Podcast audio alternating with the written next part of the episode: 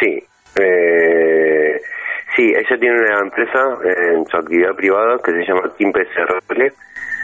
Eh, está radicada en la ciudad de Fernández Oro y lo, el servicio que le presta a las empresas petroleras es eh, el- la venta y traslado de químicos, que es y a su vez suele hacer algunos servicios del traslado de eh, Flowa, que es el agua de retorno.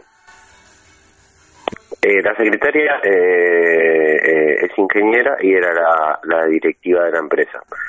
Ella dejó su- la empresa a en la dirección, quedó su marido y sus hijos. Lo que tengo entendido es que en el último tiempo también hubo venta de acciones y que esas ventas de acciones la verdad que no, no sabría si, si se formalizaron o no porque no hemos tenido esa información. Eh, pero que era parte de la industria, era parte de la industria.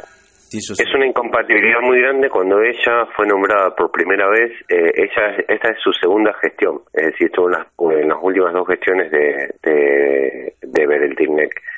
Cuando fue nombrada por primera vez, le- eh, tanto Piccinini como Olarda eh, hicieron presentaciones recusándola por incompatibilidad de cargo. Eh, como habían hecho esto de que ella renunció a la dirección de la empresa, eh, determinó el gobierno que no había incompatibilidad y ella continuó en sus funciones. Eh, pero hubo presentaciones judiciales y todo.